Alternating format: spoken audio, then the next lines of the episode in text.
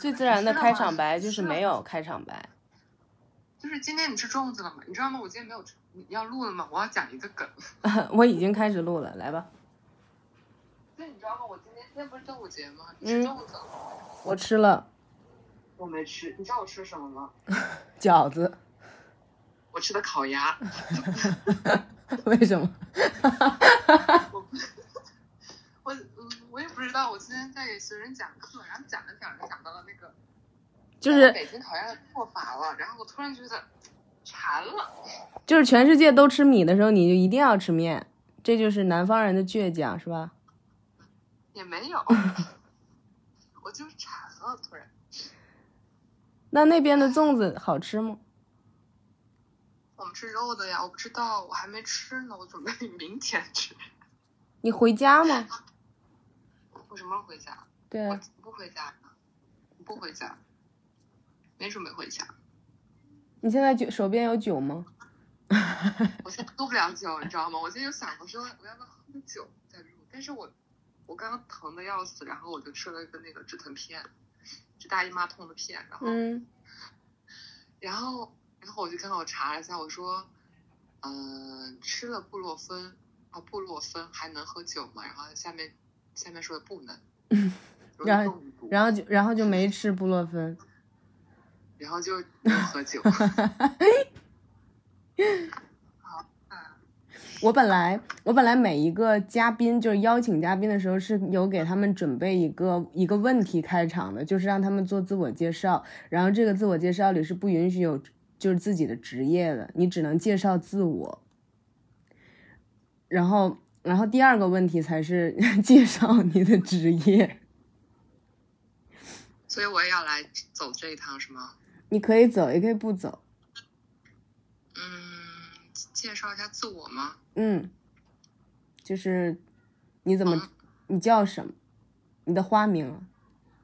哦，我的花名，对我有个花名，花花机关。怎么介绍自我呀？介绍自我，反正我理解的介绍自我就是我想听大家说我是谁，然后我是个怎么样的人，这种。我是谁？好难，我是一个在，对这个真的很难，你知道吗？这种概念性的东西，突然让你自己来介绍你自己，好像很难。我虽然我最近虽然一直在给别人解释概念性的东西，让别人理解，但是突然让我解释我自己，我突然觉得，嗯，好像又不能那么简单的说，好像会显得我好像不那么高级。哎，解释概念这件事儿是什么意思？它简单吗？解释概念这件事，就是把你已经你自身知道的一个知识或者是一个一个东西吧，然后你要用通你通过你的方式，让别人能够理解到你所掌握的那个程度。那这个还有点复杂。那这个概念它还是概念吗？它不客观了呀。那你说什么东西是客观的客观的东西吗？那发发教材自己读。对不起，我就不配当个老师。幸好我不是老师。我之前就拿我之前就拿这个这句话去怼过别人，然后他就说你这样对，他就他就说你这样配当老师吗？你告诉 我能自学。但我就说我当时我就是自学的呀，那。那就怪我了。那我觉得其实老师这个东西就好像是一个工具而已了。嗯。他就把你快速的、更快速的掌握什么吧。一个。所以你说，如果你的你的听众能够听出来我的职业是什么吗？他们是不是会跑偏？怎么可能？我特怕我的听众真的以为你是个老师。对。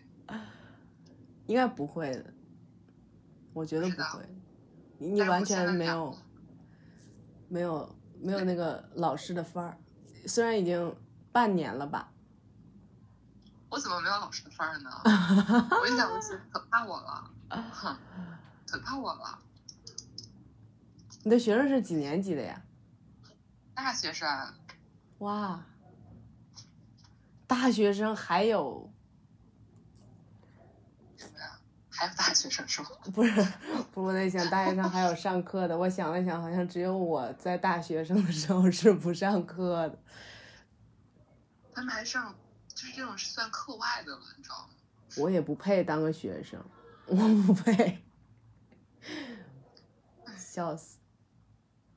我觉得可能，可能我们是适合那种自学的那种，那种类型的人，就是我不想听你讲，我想看我看到了什么。天赋型人才，特别搞笑。哎，我现在终于可以自己看书了，真的好爽！一直在，我之前就前第三天，就是知道吗？就大家都在过端午节，但是我没有过端午节，我已经在上课。然后大家端午节终于结束的时候，啊，我放假了。哇，好爽呀！太爽了吧！有点意思。你好像，你你你把自己说的好像一个粽子，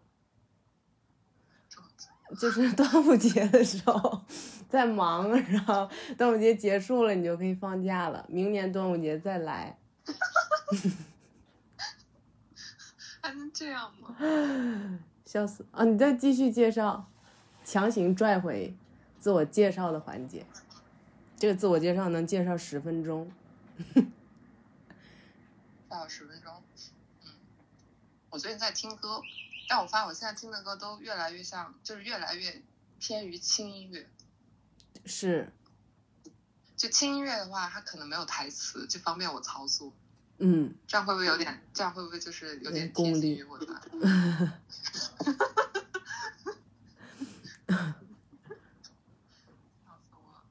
你最近在看什么书吗？有没有？谁？我吗？我在我在看《瓦尔登湖》。哇哦，好安静的一本书。我昨天昨天我已经热到爆炸了，所以我就一看了那本书里面的一篇，哎，那篇。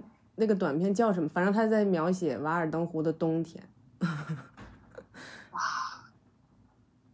你知道吗？就是重庆这两天三十六度，天津也是，而且天津要又要下雨，然后又又下不出来的那种。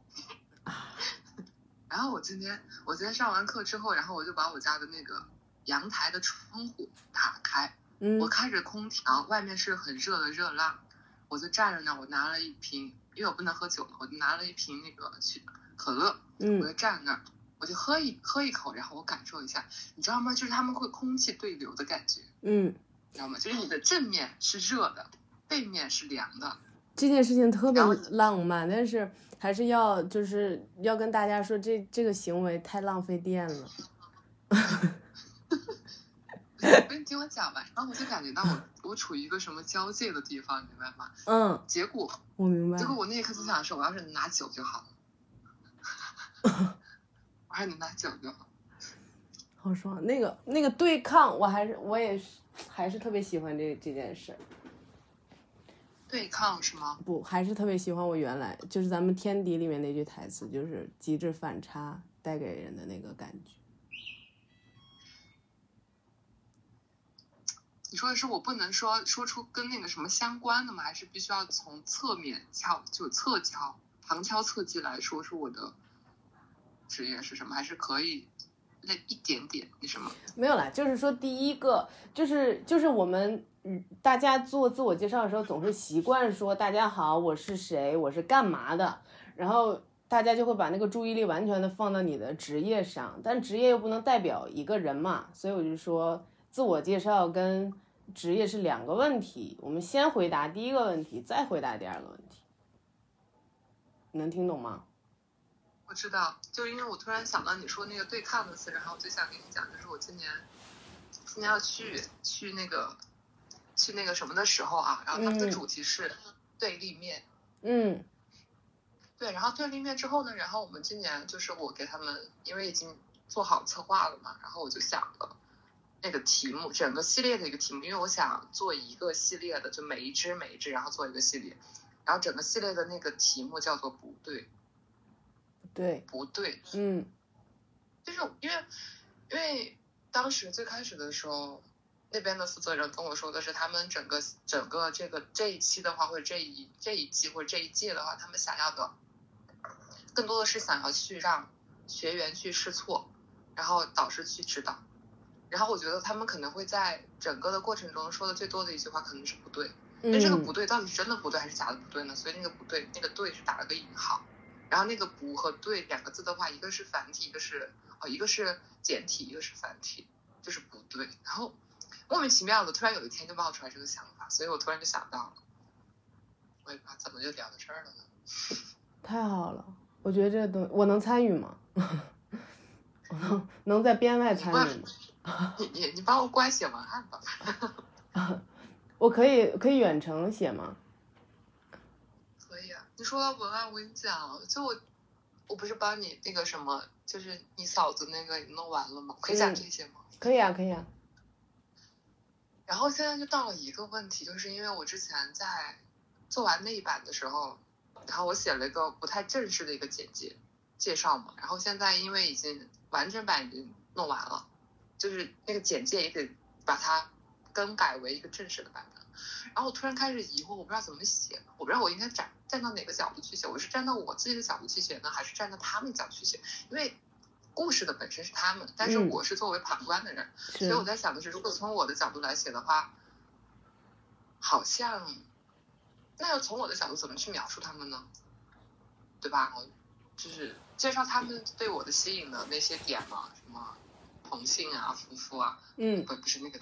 同姓名的夫妇呀，嗯，啊什么出生证啊什么的那些乱七八糟的，还有他们整个整个婚礼的过程啊之类的什么的那样去介绍吗？还是说站在他们的角度去写他们对于这一段感情的那种感受或者是体验怎么的？哎，我觉得很奇怪的一点，你知道是什么？就是我当时我后来在最后最后又看了一遍的时候，我发现。很多我之前不是给他们设想过很多问题嘛，嗯，然后那些问题他们所做出做出来的回答不是我所能，我当时所能预料到的反应，或者是他们应该有的那种状态。比如说有些有些时刻我可能觉得说啊他肯定会很开心，可是他虽然说就是很想哭之类的，然后或者是很激动啊之类的，然后或者是有些时候我说我说你要不要对你自己说句话，然后他我我以为他会说一些很就那种场合的话可能会说一些比较冠冠冕堂皇的话，或者是比较那种。怎么说呢？比较官方的话，结果他居然会说一句说，这是一句对自己说的，就说一句他很棒，很棒啊。对，他就说了一句他很棒，然后我当时就，但那个感情好像在那个那个时刻又是合乎于情理的，我就嗯，就很就觉得好像还蛮奇妙的。他哭了吗？因为我没我没仔细看，但我看了你上传 B 站，我都点开看了，我没仔细看。我是倒着看，他说他很棒的时候哭了吗？那是后面那期，那是后面那个后面那一那一趴了。我知道没有没拍，就是半个月后那个嘛，是吧？不是半个月后面，就是他们在婚礼的时候的，那是第二部分的。就是我还我现我刚上传完，你应该没来得及看吧？看了两集。哇，我感人。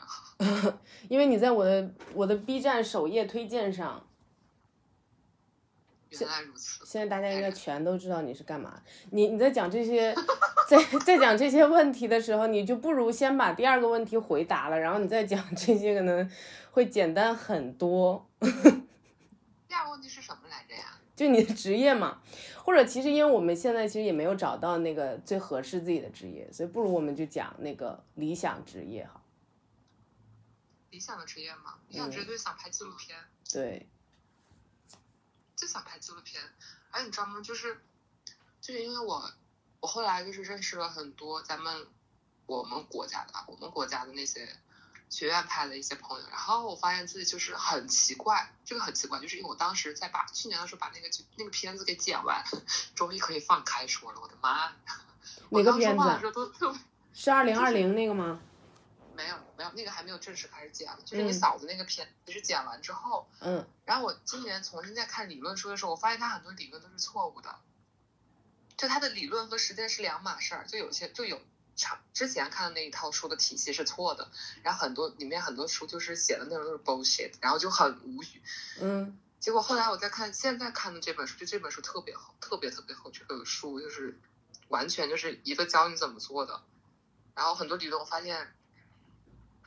就当时我剪的时候，可能没有意识到为什么要这么剪，我只是凭着我的直觉去剪了。嗯。然后现在一看理论，发现好像它是有一定的逻辑在的。当然。然后我就，我就后来就突然意识到了，我从去年开始我就发现，好像就是有些本能的东西，它是已经成了一种嗯规定了，或者是一种思维定式。对对对，其实是那样的。然后我一直不知道而已，我只是对，然后我突然觉得好像重新系统的学点学一遍也蛮好的。对。就是感觉好像我们自己想出来的那一套东西，突然在书本上得到了一点点印证的时候，那个对自己成就感呢，包括包括认可那个感受是非常非常强烈的。是的，然后我会觉得突然觉得就是就很自负，对吧？特别，而且而且我就后来发现，就是我也因为我不知道如果。你把你的专业归个类的话，你是属于那种传统的剧情类的，还是像我的这种记录类的？因为我发现我我如果是因为我就是一直都是记录的思考思想，然后去拍东西或者是去剪东西。嗯。但是像他们的话，他们学的是剧情片或者是电视电视之类的电影之类，但是都是大部分都是以剧情片的思维。嗯。然后我就发现我在跟他们的讨论或者是争执的过程中，我们站的点就是。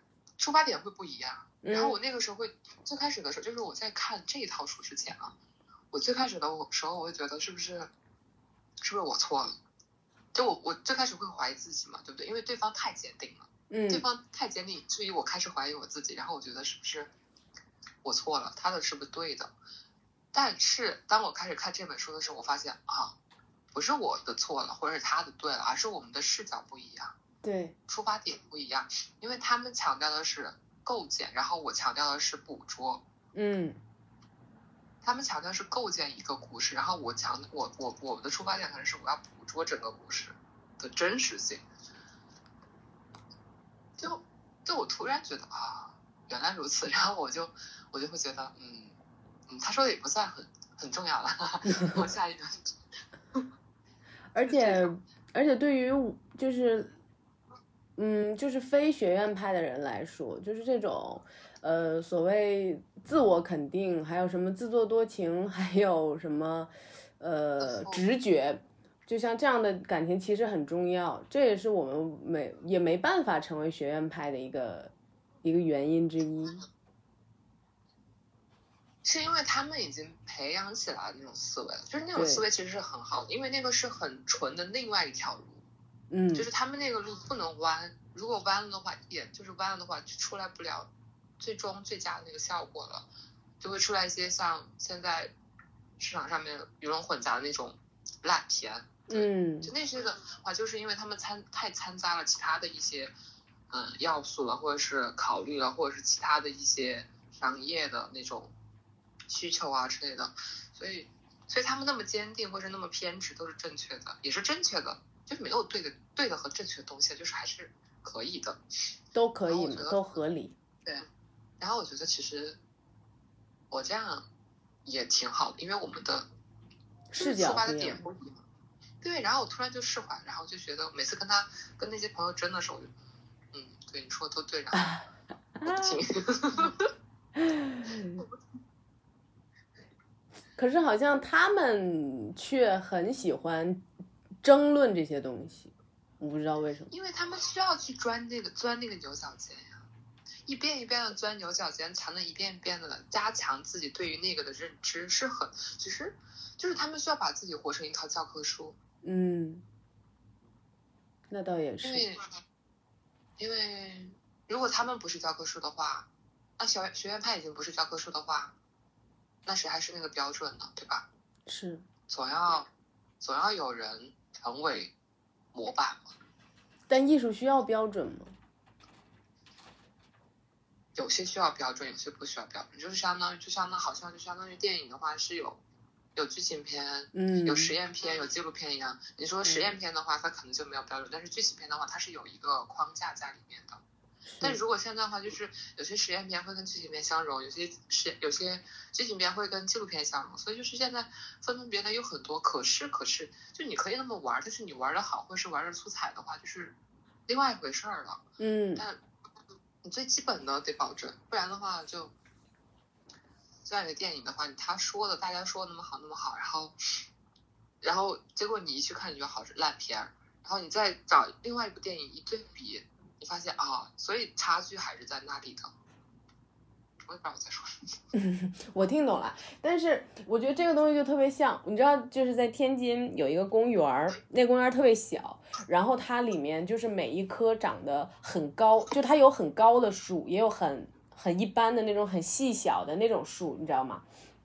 嗯嗯，就是因为那个那些很大的树看起来，就它们在那儿存在的作用，就是为了让，因为它们每一棵树下都有那种长椅，就你会感觉它们存在的原因，就是为了要让大家乘凉，所以它就必须要长得很高、很直、很粗壮那种。所以它们那样那样的树，每一棵树上都有一个类似于三脚架的那个东西，就会把它们给扶正。对，就是会非常这个比喻太妙了，真的会非常明显。那个树其实底下是歪的，你能非常明显看出来它是歪的。然后突然有一个拐点，就是它一下就把它给扶正了，然后它就一直要往上涨。如果它不往上涨的话，它很可能就被砍掉了。嗯嗯，我其实今天本来你说本来是想去去去动物园儿的，但是因为雨热了是吗？不是是因为雨太大了，下雨啦！嗯，下很大雨。啊，重庆说的好像是明天还是后天会下，就打雷，就是会雷阵雨，我觉得好期待。你们那边会有入梅吗？梅雨季吗？嗯，会有，哦，会特别长，特别特别长。西南地区嘛，会特别长，就是延绵不绝的。之前已经下过一次了，五月份已经有过一次，连下了一周。那会影响人心情吗？不会啊，我好喜欢下雨啊，真的好喜欢下雨。因为有一部分人会觉得说晒不到太阳，他就会不高兴。啊，这部分人可能是阳不晒都还挺喜欢的。这部分人可能是太阳能的，笑死我了。因为我发现，就是我不是搬了一次家嘛，嗯。然后现在搬到这个家里面之后，然后我布置的特别就是很很我，就嗯就挂了很多海报，然后然后海报间线缝隙里面也贴了很多那种电影的那种贴图纸，嗯。就是那种画面的纸，然后而且它还有个特别就是特别长的一个书书架吧，书书架吧，应该算书架吧，但是它是嵌在那个不是嵌，就是它镶在墙上面的。所以我每次，而且我又买了一个灯，我买了两个灯，然后我又装上自己的窗窗帘儿，而然后床又是榻榻米的，就我每次一下雨的时候或者打雷的时候，然后我就开着空调，我就在这吹，边吹边看雨边听雨的时候，特别想写点东西。哇，就这种就这种用嘴描绘空间的方式，真的是我太喜欢了，但不一定有人能。就写点小黄文之类的，因为我的 我的我的那个榻榻米，我的榻榻米和我的窗户是连着的，所以我直接在我的榻榻米就窗户这边铺了个地毯，然后放了个桌子，桌子的对面就是一个又我又买了个书架，书架上面放满了书，然后书架的旁边的那个那个小的那个那一条，呃，就是相当于床头柜，但是不像床头柜，因为它很长，像一个桌子，也不嗯像桌子，但是它又是嵌在那个跟墙是一体的。我在那个桌子上面铺了一个那个铺了一个布，铺了一个花的一个布，然后上面的书都是乱的，我都没有动它，就是它们很乱，你一会儿可以拍一张照给我吗？太乱了。我想看看它和我现在想象的一样不一样。也行，我待会儿理一下拍给你，因为我觉得我的那些什么内衣啊什么的在那儿。我这几天上课，你知道吗？上课的时候就完全不想动它们。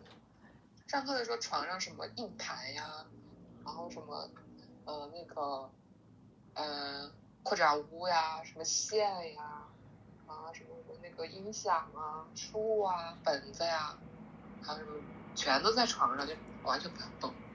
在一个完全特别我的环境里做一件特别不我的事情，是一个什么感觉啊？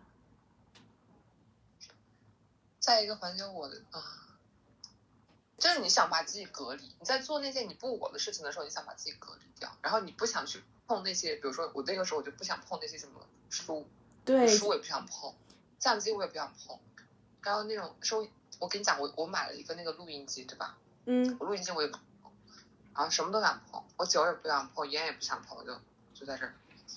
讲完课好，关关那个电脑啊，电脑关上，再次打开的时候，它已经不是之前那台电脑了。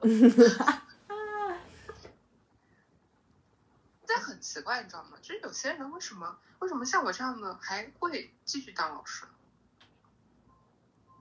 为了生活吗？是吧？不知道哎，会是在练自己的表达能力吗？有可能。你就因为我之前给你讲那个的时候，我突然觉得我的逻辑通了很多，就是表述能力突然进步了很多。然后你跟我说没有。我我第一次不是什么第一次，我在说什么呀？我还挺需要练一练的。就是你刚刚跟我说你剪那个婚礼纪录片的时候，其实我在，我其实还是有的时候会惊讶于我们两个的默契。就我在跟你聊这件事情之前，就是我在看你那个纪录片的时候，然后我想到一件事，就是我特想采访一下你们仨，就是事情发生的这三个人。就因为你们视角是不一样的，但我又想把它整合成文字，然后又又用这种声音的形式表达出来。就是因为如果再录视频的话，大家可能会发现，呃，太现实了。就是女人婚后，她会她会变样；或男人婚后，他会变样。所以用视频的话，就，呃，我怕大家会放不开，所以我就想说，用对话的方式，这样去聊一下，因为他们刚好结婚一年多了嘛。对。所以我在就是一直不不好意思发给他们，是因为我觉得我那个简介没有改完，我得把它写好，写完之后，然后我才发给他。我也一直没有分享给我的其他朋友，因为我觉得它好像还没有成为一个完整的完成体。而且我现在看那个片子的话，我会觉得它好像又不太像纪录片，特别像一段私人影像，因为在你说不出来那种感觉，它好像没有像纪录片的那种去讲什么一些。大众需要的一些知识啊，或者获取的一些信息啊，可是你又觉得他好像传递了什么？他其实是在用一个特别大众的手段，在表达一些非常私密的东西。对，我觉得它很像一个私人影像。对，就就很像那种，呃，很多年前那种很纯很纯的婚礼那个记录带，你知道吗？就是那个。对对对对，你知道我我现在想的那个。简介的第一句话就是想的是，这其实是一段私人影像，然后我再开始写，然后但是后面不知道怎么写，就是好像想说的东西特别多，然后又不知道从哪开始说，或者从哪开始写，因为它只有二百五十个字，就很限制。他作为一个录影带唯一的缺憾就是它太清楚了，录影带是模糊。像素贼低的那种，我有想过要不要重新再做一下那个，但太太耗费时间了吧？那工程量也太大。不想不想再改了，就再说吧，以后再说吧，看今年能不能找到个剪辑师再说吧。所以你在剪那个片子的时候，你对爱情的感受、情绪在发生变化吗？是一个什么样的？你先说这个变化有没有嘛？肯定是有的。我觉得我是敬畏，就是我当时剪完的时候，第一个感觉是敬畏，然后后来现在过了，不是过了一年之后，我才重新把它打开看嘛。嗯。然后我现在其实打开第一次打开看的时候，我也很惊讶我在想，那个时候在剪的时候都在想些什么。嗯。但你会想改吗？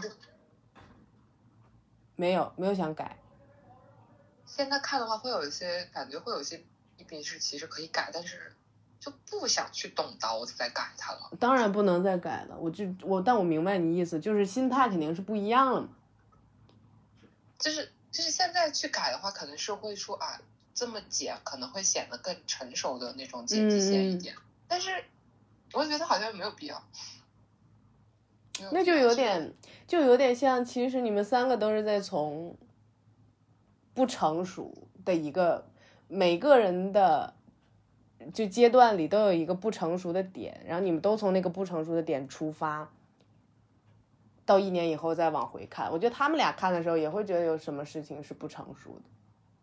对，因为我觉得我剪的时候，就我剪完之后啊，就我加完字幕之后，我就在你那个简介的时候，我就在说，我觉得好像这个片子好像分成了三个部分，嗯第一个部分是我拍完的时候我怎么想的，嗯第二部分是我剪完之后怎么想的，第三部分是我现在加完字幕之后我怎么想的。嗯，说到字幕，其实你有很多的字幕是错的，想改了。真的真的真的是因为你你听不懂那个天津方言。对，我听我哥说话，我一看字幕，嗯，不对。帮我改吧，你打个打个弹幕上去。笑死！改了，太头疼了，你知道吗？真的，而且我是在我来大姨妈，就是这个月来大姨妈之前，前一天刚刚加好，加完之后后一天早上就来大姨妈，我觉得啊，太好了，我不用再拖着大姨妈的痛苦去给去面对它了。太好笑了。但纪录片，我感觉纪录片这个东西是给所有人的感受都是不一样的。而且我觉得就是这个不是特别像纪录片，所以我感觉好像我会从它的里面吸取很多教训。就嗯比如说像操实操里面的一些教训，比如你拍的时候，就算你一个人啊，你一个单兵去拍的时候，嗯你需要注意哪些方面什么的，就是一些关于操作性的方面。第二就是我觉得好像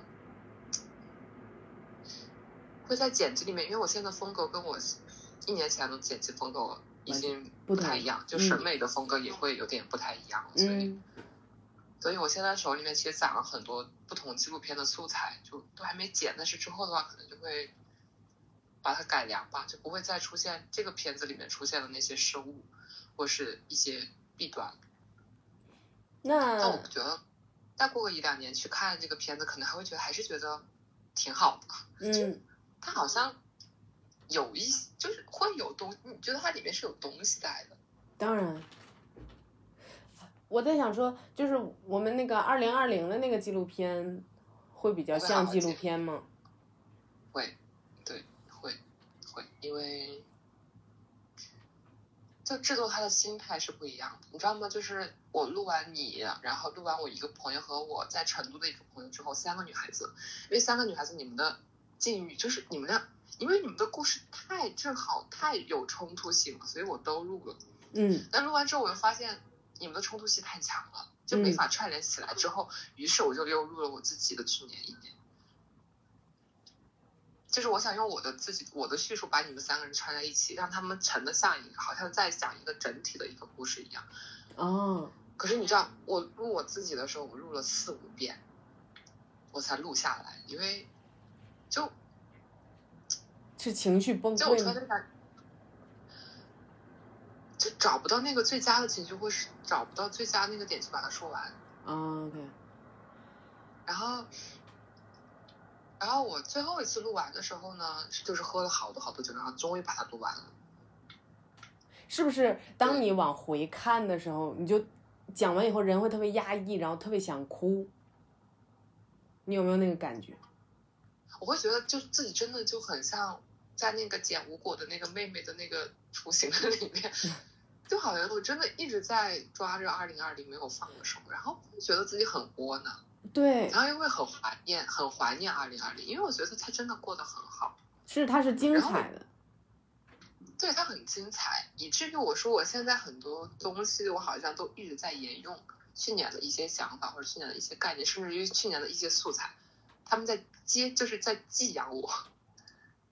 对，因为二零二零我觉得成长很快，以至于你往回倒的时候，你真的觉得就是还是不要，就是你是一个以特别快的速度转到现在的，然后你再用慢慢的那种速度再推回去，就会有一种莫名其妙的压力在中间。就有一有一股力在使劲往往前推着你，说你应该往前走，但你一定要回去看，然后你又一定要讲给自己听，就是你明明身在其中，你可能还不知道这些事情，然后你跳出来把这件事情再讲给自己听的时候，那个情绪就很难，就很难把握。对，所以我们那天其实之前我们有一次在开会的时候在说说我们想，就那个虽然那个那个议题啊被被最后没有被采纳，因为觉得它太复杂了，就是我们说如果非要讲对立面的话，你觉得是二零一九和二零二零形成了一个很强烈的对比，还是二零二零和二零二一形形成了一个很强烈的对比？二零一九跟二零二零吧，然后然后我说我说我觉得好像我觉得二零二零好像一面镜子，嗯。就是正反面，就是它好像是个单独被拎出来的一条，嗯。就就蛮奇怪的，好像二零二一年好像成为了一个过渡期一样。我觉得这个问题大家应该是二零一九年跟二零二一年的对比比较大，对，就是感觉二零二零是一个分水岭，是是它是让一切开始变得不一样了，就而且是那种急急转弯儿式的的那种。对，对，它对我来说是从有到无的变化，很多东西都是存在到不存在的那种变化。明白。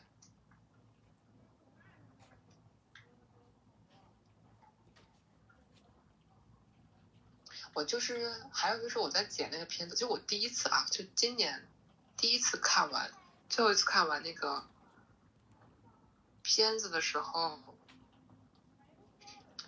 然后我听到最后的那首片尾的那首歌，你还记得吗？那是一首日文歌，对吧？我当时看听完那首歌之后，我突然就啊，我突然就想起了好多我去年在天津的那些时候，那些每一天就很奇怪，就那首歌突然把我从那个时候换过来，哦，把我从这个时把我从此刻换到了那个时候，嗯，我好突然觉得好像，好像纪录片的就不是纪录片嘛，就是记录的量真的很大，是，就它会，就我现在觉得好像很多时候，一个碎片或者是一个哦不是碎片吧，一个一条笔记或者是一个照片或者一一段话什么，它已经不能称为碎片了。对什么你生活的碎片，它像，它像在，在帮助你去，去记忆你那些生命的时刻，它不是碎片了，它是在帮你去记忆它们。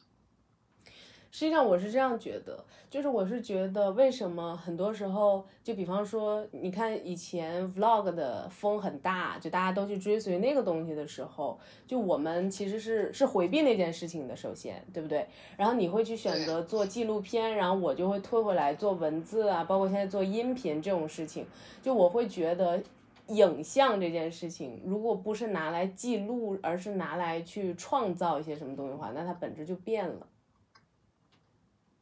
对，所以这就是纪录片的思维，你知道吗？就今天我们今天看到有一个有个人，他给他自己拍了一个，就是也不票也不叫拍吧，他自己做了一个片子，然后比较比较现在很网红风那种一个朋蒸汽朋克的风格，然后我就嗯看着我说，也不说不好，就是蒸汽朋克这个东西也挺好的，只是会觉得让你觉得好像是有那种，但是太浮了。嗯，它的形式大于它的内容了。是，有的东西就是它没有内容，所以它只能依赖于形式。或者是说它的内容其实也可以，但是它的形式真的会先于它的内容。嗯，是先喧宾夺主太浮了，太浮了就就很浮躁，特别浮躁。然后我我看着我就说，我说我有点生理性的厌恶，就那真的我就是生理性的。这个浮躁会不会也是因为它的形式跟它的内容其实并不合，所以会导致有点风马牛不相及的感觉？对，就是我能够，我也不知道是为什么，反正就是我现在能，我觉得我能看出来他想表达什么。他这么做的愿，他这么做的目的就是想去夺人的眼球。嗯，然后以至于我看懂他的这个目的之后，我会觉得，嗯我不想吃你这一套，我不吃你这一套。是现在就是大家都喜欢形式大于内容，很多很多人啊，不是说所有人。以至于说他们觉得好像有那种形式就是好东西了，就，嗯，哦，对，我今天还跟一个朋友聊天，他就是他在去就阿那亚现在不是在戏剧节嘛，然后具体的事情也不方便说，因为就是一一段吐槽，然后然后我就跟他说，我说现在的自媒体实际上应该解释为自称为媒体人，哎，就完全不是 自媒体了，天呐，太吓人了。我觉得阿那亚这个地方，也就是有点，就被，就我其实还蛮怕这种被捧得太高、不实的东西，突然有一天摔下来会怎么样？那里面其实，嗯，我说不好对他的感觉，因为那天上次我去的时候，我认认真真的把每一个角落都走遍了，我才可能在 这一整天走了两万六千多步。那你感觉怎么样？那个地方？我感觉我在看房。就是就是那个地方，就是被被装，或或者是说怎么说，被大家塑造成了一个非常厉害的地方，可是它只是一个壳。嗯，就我真的很怕这种很很虚的东西啊，就捧得太高了，然后突然有一天摔下来，摔了个稀巴烂，然后怎么办？当然，我们也不是说阿那亚不好啦，就是他其实做的那些活动的质量也很高，只不过就是我在去的时候，我感觉我和很多人是融不到一起去的。然后我那两万六千多步，基本上能有两万两万多都是我自己一个人在走的，就是我自己去去观察那些人的时候，然后我最后只拍到了四张照片，然后还有一张。你说，还有一张是我在赛百味 吃东西的时候拍的外面，因为那天特别晒。然后我拍到的其其实就是一些，就是我找到了在海边人最少的几个角落，我才肯可以就是静下来去看那些人到底在干什么。否则的话，人都扎堆儿在一起的时候，其实他们干的就是同一件事儿，就拍照嘛。然后那个孤独的图书馆也不孤独，然后你你其实表面上看起来一点都不孤独，但是你走远一点看那个图书馆的时候，你又会觉得那个图书馆真的特别孤独，就是大家都是来看他的，就有一点大家在狂欢，只有这个图书馆孤独的感觉。我觉得这个图图书馆太牛了，就是怎么解释都解释得通。你看那他路边的人呢，他们的表情是什么样子？他们脸上都是什么样的一种开心？开心嘛，就是大家是来度假的，非常开心。是什么样的开心呢？有一部分开心，大概有百分之四十九的开心是因为镜头在他面前架着，你能明白吗？就他们在拍照或者在拍 vlog，或或这些。还有一部分人开心，可能是因为他们在阿那亚有房。然后，然后还有一部分人开心，可能是他们在阿那亚这个地方骑了马，你知道那个里面有骑马的地方，特别好笑。骑马，然后我想想，好像没有，我再找不到那种特别惊心动魄啊，因为我是去那看脱口秀的嘛，可能唯一惊心动魄的开心就是我了，因为我笑的真的很大声。我能想象到，就是你知道我不笑的时候，我又一个人嘛，我就装的特别高冷，然后就有一对情侣坐到我旁边了。我当时 心里面想的就是你们俩一定会后悔的，因为就很 久我真我身边都没有人坐，然后他俩就一定要挤到我旁边坐，而且那个位置也不是很好，就我选了一个没那么中间的位置。就第二排很靠边的位置，然后他俩就坐我旁边了。我当时想，完了，你俩一定会后悔的。然后我就一边笑，我一边用余光能看到他俩的震惊。就有这么好笑吗？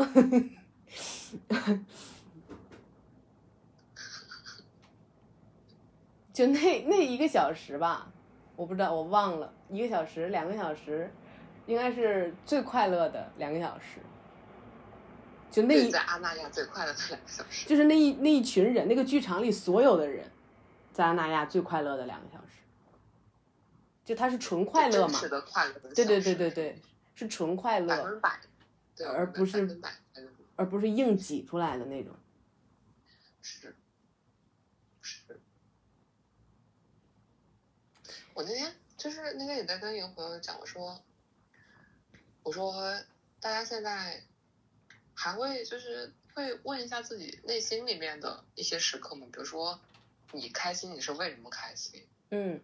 然后你现在愤怒你是为什么愤怒？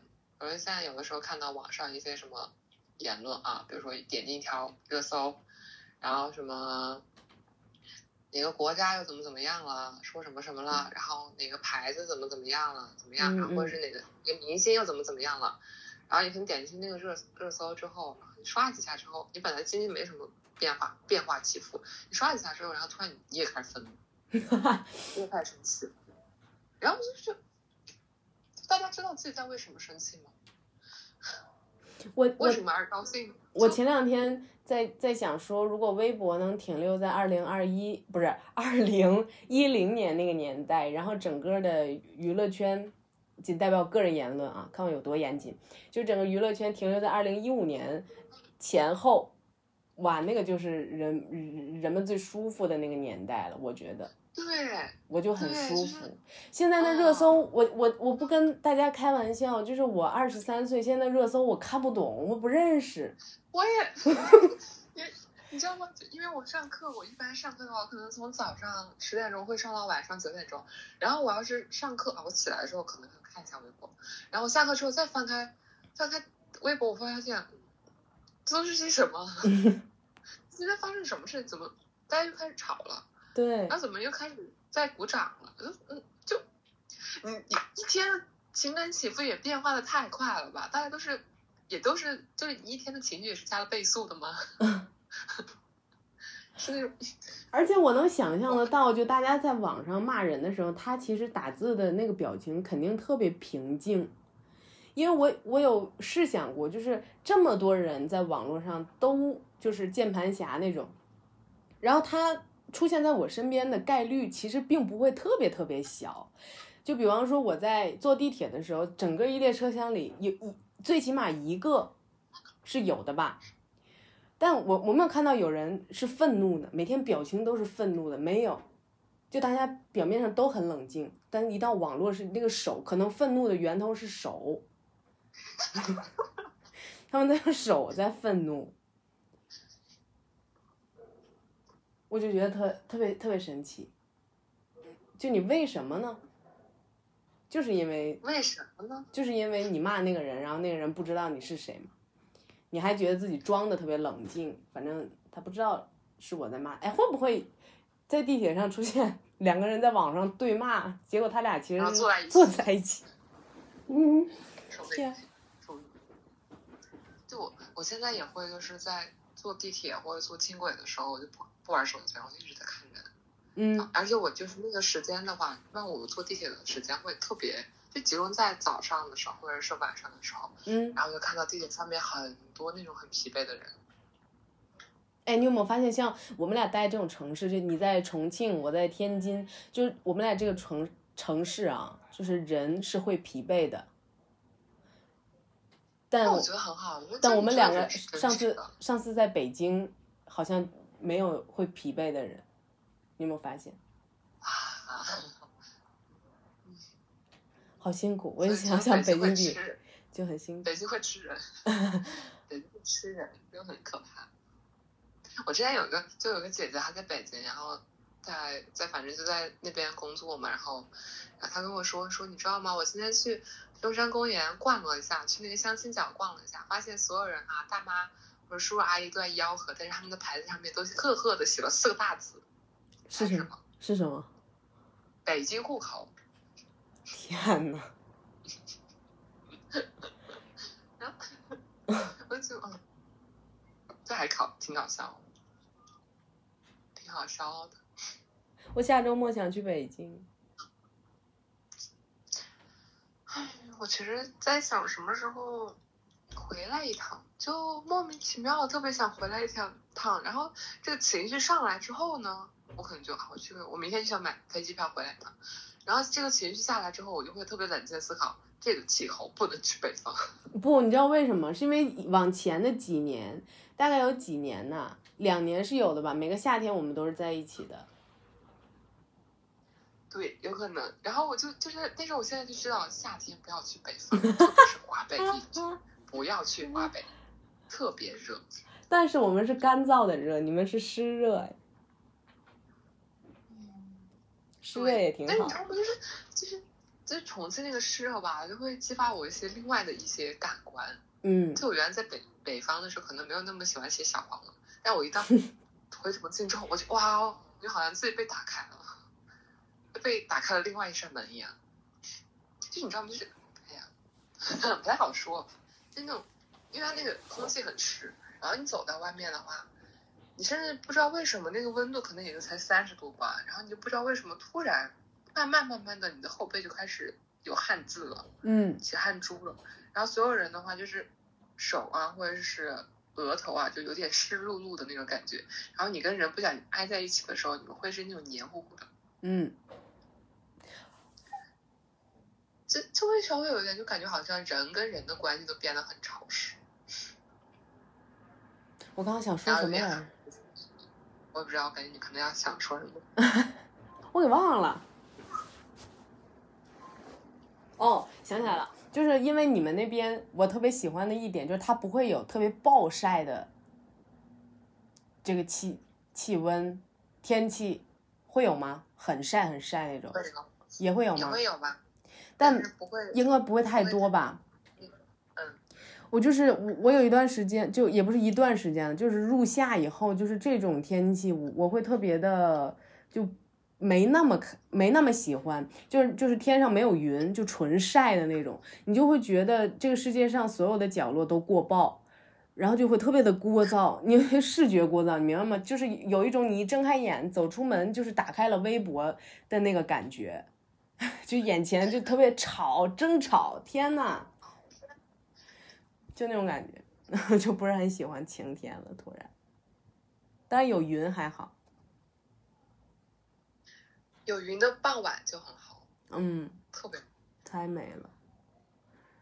但我我还是很特别喜欢坐着公交车，就就下午的时候晒着太阳坐公交车然后睡觉。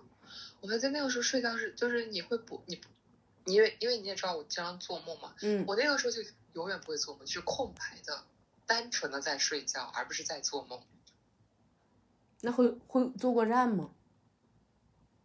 坐过，我特别怕坐过站，所以我从来不敢睡觉。我坐公交车一般都不坐着，我都站着，不管多远，因为我不习惯跟陌生人坐在一起。你坐一个的那种座位，然后你睡过站的话，你就再下车，然后再再再再继续走呗，你怎么的都能回到家，倒车呗，倒呗，倒呗就回去了。对，公交车来一趟很慢的。都其他路的呀。还有八分钟就结束了。八分钟，你那边是八分钟吗？啊，要录一个小时是吧？对，聊啥？聊啥？哎，我跟你讲，特别搞笑，就是我们一直没有聊关于感情这个方面的事情。天呐，我想插一句，你你要说的长吗？不长，但我想插一个故事。你说。就是今天我早上睡睡醒，一睁眼，我眼前就是那本弗 弗洛伊德的《自我与本我》，你知道他吧？然后那本书的！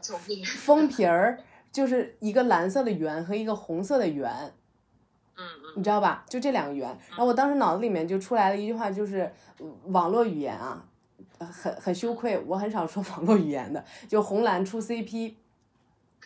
然后，然后我就想到一个真正完美的恋爱关系，是不是一个自我与本我在恋爱这么一件事儿？就是你找到，你用自我找到了一个本我，然后他用自我找到了一个本我，你们两个才是最合适的。我觉得有有可能，有可能是。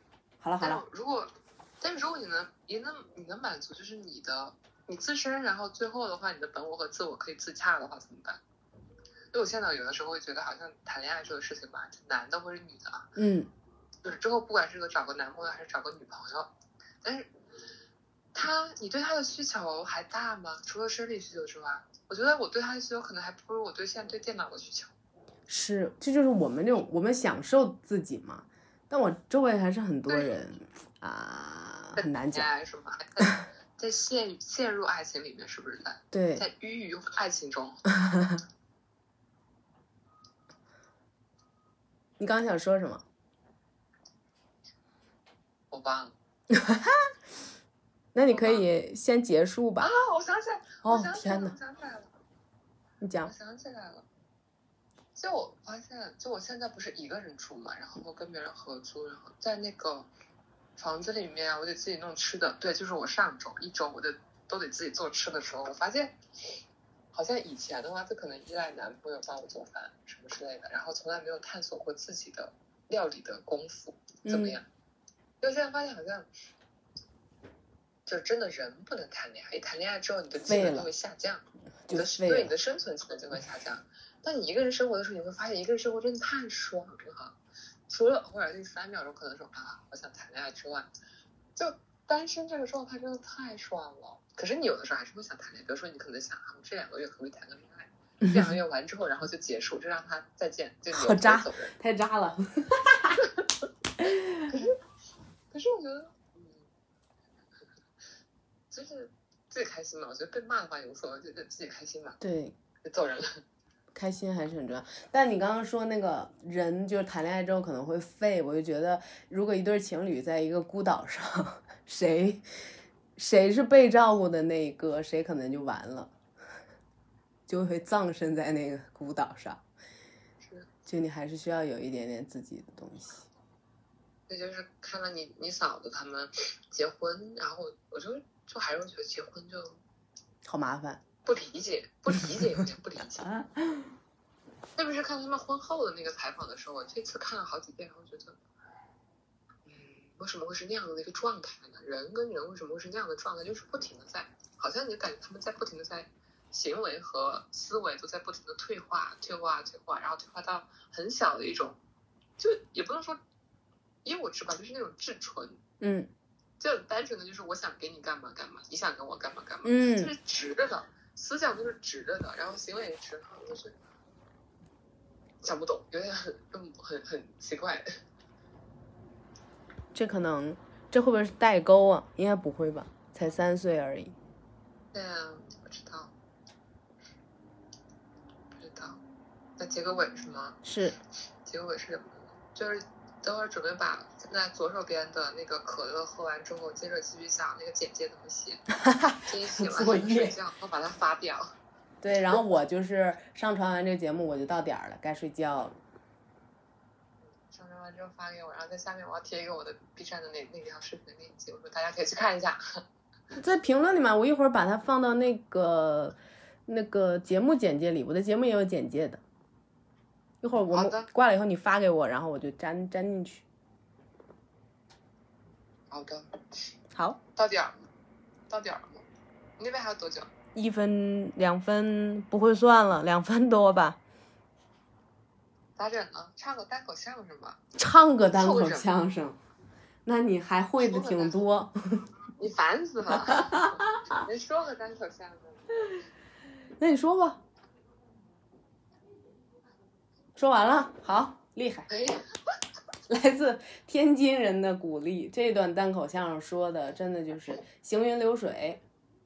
我就想，突然就突然想到一个啊，就是我在剪的时候加字幕的时候，发现天津人真的太会说相声了。你还记得他们是那个接亲的时候，你跟跟他们那几个伴郎吗？就那个 rock 那一段，我就觉得就。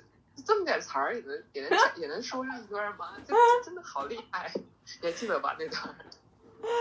笑死了！对，这条项链是我买的，哎，你买的，这样吧，行，行，那就这样吧。